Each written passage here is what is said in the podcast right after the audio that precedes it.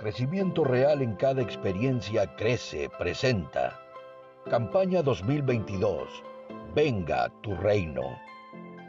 Bienvenidos. Amados hermanos, ¿cómo están? Buen día, bienvenidos al día séptimo de nuestra campaña de crecimiento espiritual Crece 2022. Imagínense, ya hemos completado la primera semana de nuestra campaña. Y mm, el día de hoy quiero invitarles a que busquen en sus Biblias la carta de Pablo a los Efesios en el capítulo 2, versículos 6 y 7. Como ustedes tienen en sus cuadernillos, el devocional de hoy tiene como título Cielos abiertos. Cielos abiertos. Así que busquen por favor allí Efesios 2, 6 al 7. Los animamos a que puedan tener su Biblia física y poder subrayar, poder sacar el mayor provecho de estos tiempos de devocional. Dice así, versículo 6, y en unión con Cristo Jesús, Dios nos resucitó y nos hizo sentar con Él en las regiones celestiales, para mostrar en los tiempos venideros la incomparable riqueza de su gracia que por su bondad derramó sobre nosotros en Cristo Jesús. ¡Wow! ¡Qué tremendo pasaje! Durante esta semana hemos hecho énfasis en la dimensión relacional de la salvación. Es decir, la salvación ha restaurado nuestra relación con el Rey, ¿verdad? Pero esta restauración relacional nos ha dado una nueva posición. Y el texto de Efesios nos revela que esta nueva posición es ni más ni menos que en los mismos cielos, por haber sido restaurados a nuestra relación con el Rey tenemos acceso a su trono y por supuesto, esto no es un asunto religioso, esto es un asunto espiritual, sobrenatural, trascendental.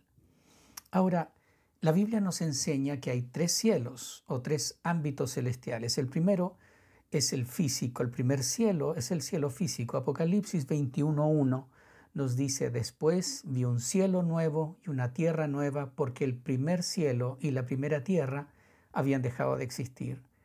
Este es el cielo físico y pertenece al mundo visible, lo que podemos percibir con nuestros sentidos naturales.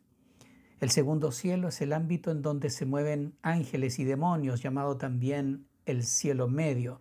A este cielo se refiere Pablo en esta misma carta en Efesios capítulo 6 cuando habla de la guerra que libramos contra espíritus poderosos en las regiones celestiales. Y es el mismo ámbito en donde el ángel que traía la respuesta a Daniel tuvo que batallar contra el príncipe de Persia hasta que Miguel, otro ángel poderoso, vino en su ayuda. Eso está en Daniel 10. El primer cielo es evidente. Vemos todas las noticias y lo que pasa ante nuestros ojos. El segundo cielo también puede sernos evidente porque el Señor nos hace percibirlo y nosotros podemos también sentir muchas de las cosas que se mueven en ese ámbito, intimidación, peleas, inmoralidad, etc. Pero luego tenemos el tercer cielo, es la habitación del Rey, de nuestro amado. Allí su presencia lo llena todo. No hay acceso para sus enemigos y es allí a donde tú y yo hemos sido colocados. ¿Te ha pasado alguna vez que la presencia de Dios te llena personalmente o llena una reunión a tal modo que nos inundamos de una alegría desbordante, aun cuando estamos en aflicción? ¿Has visto a alguien ser tocado por Dios y llenarse de alegría y de éxtasis? Ese es el ámbito de Dios que desciende, el tercer cielo.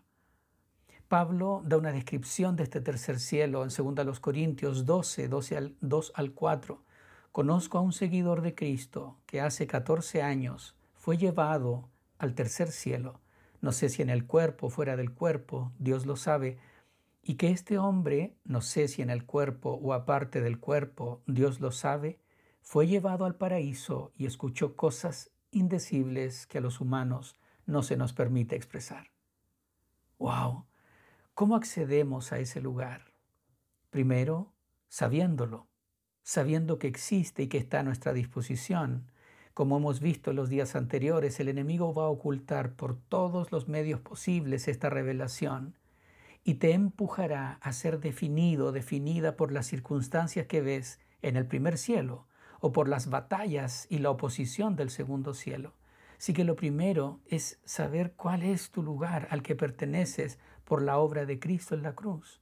Segundo, adorando. Cuando adoras, te paras en la realidad del tercer cielo, te sumerges en ella y la traes a tu realidad terrenal.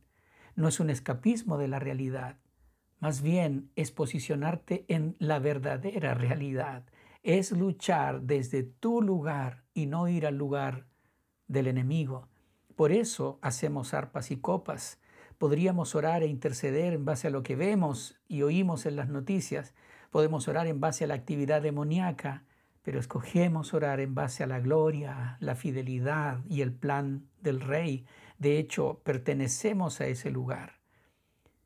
Escucha lo que dice Habacuc 3, 17 al 19. Aunque la higuera no florezca, ni haya frutos en las vides, aunque falle la cosecha del olivo y los campos no produzcan alimentos, aunque en el aprisco no haya ovejas ni ganado alguno en los establos, aún así yo me regocijaré en el Señor, me alegraré en Dios mi libertador. El Señor omnipotente es mi fuerza, da a mis pies la ligereza de una gacela y me hace caminar por las alturas. Esa es tu realidad, ese es tu lugar al que perteneces. Hemos sido puestos en ese lugar. Esa realidad es tuya, te pertenece. Ánclate a ella en adoración. Descubre la riqueza espiritual de la adoración. Fórmate en ella. Camina en tus alturas. Un abrazo, que Dios te bendiga.